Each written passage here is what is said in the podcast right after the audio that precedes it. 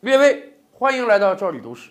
这些年啊，穿越小说大行其道。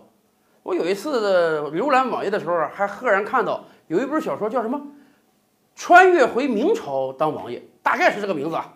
小说我没有看，咱不评论人家写的好坏，我就针对他这个名字。我有时候想啊，是不是有很多人以为啊，回到明代当个王爷是个非常有意思、非常风光、非常舒服的事儿？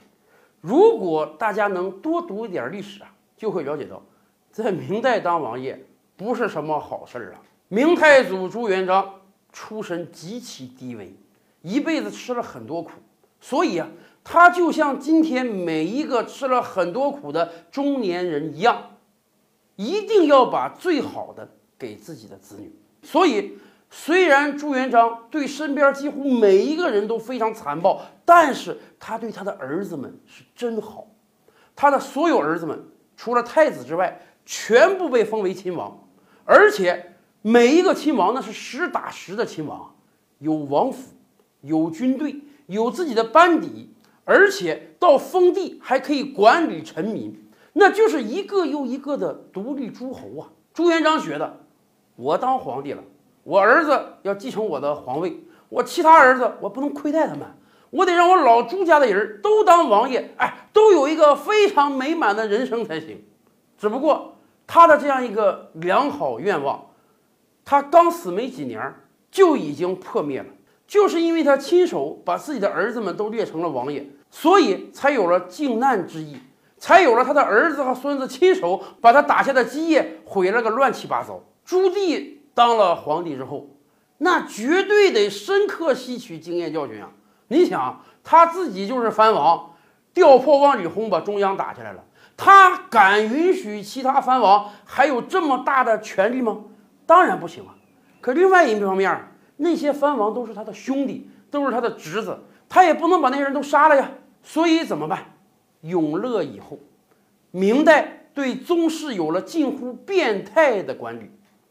第一，所有藩王啊，原来都是塞王，就是守边境的王。现在全都迁回到内地，你守边境，我就给你军队啊。你随时随地军队，你不打外面，你可以打里面。给你迁到内地之后啊，军队你是甭想了，军队绝对不能给你。第二，所有王爷必须在你的封地里待着啊，千万不能到首都来。你到首都来了，你再串联俩人，说不定把我给谋害了，搞个政变怎么办？所以，对藩王的第一步管理就是，你只可以在封地的那个城市里待着。甭说来北京啊，出城都得汇报一下。当然了，有的藩王说：“你说咱多年兄弟，我过来觐见一下行不行？”可以，你先向吕布提出申请，朝廷安排时间，让你什么时候来，让你什么时候走，朝廷安排的妥妥当当，你再来。而且朝廷要保证啊，同一时间京城里绝对不能出现两个王爷。这还只是行动方面，其他方面管理更严格。原来啊，你这个王爷在封地，那就是地方一霸呀。地方所有的文武百官都得听你的，现在不是了，现在你是有爵位无臣民，给你分封但不给你土地，你在当地，国家每年给你巨额天量的俸禄，这个是可以的，我们可以算经济账，但是不可以算政治账。属地的大小事情跟你没关系，你甚至不可以轻易的去会见属地的高级官员，为什么？就害怕你和高级官员勾结呀。而且明朝一度还规定啊，所有明朝的宗室啊，不可以参加科举，不可以当官，不可以经商，就总之任何可以发展你个人、发展你事业、发展你人生的事情都不可以干。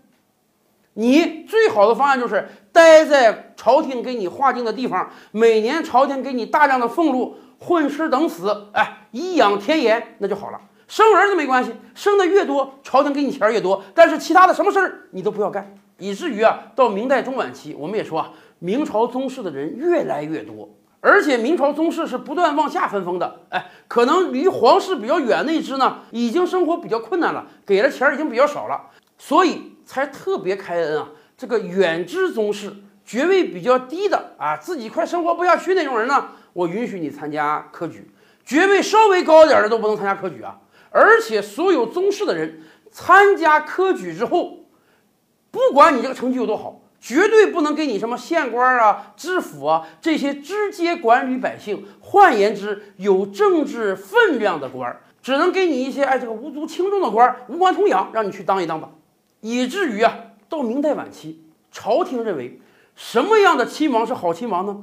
就这个亲王啊，一天到晚无所事事，什么正形没有，除了喝酒就是玩女人。哎呦，这种王爷好，这种王爷朝廷大加奖赏。而任何一个王爷也好，宗室也好，稍微有一点积极上进之心，说：“哎呀，国家局势不好，我能不能出来参加科举，当个官，造福一方？”不许可。崇祯晚年的时候，满清那边打，李自成这边打，有的王爷说：“我能不能带兵亲王？”他这个提议刚一提出来，崇祯马上下令：“你又不安分了，好啊，直接给你夺掉亲王的爵位，贬成平民。”也就是说，直到最晚期最困难的时候。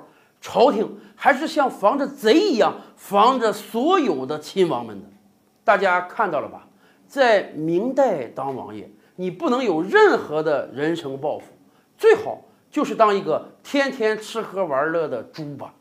这样的猪跟他们的姓还真是一样，您愿意穿回去吗？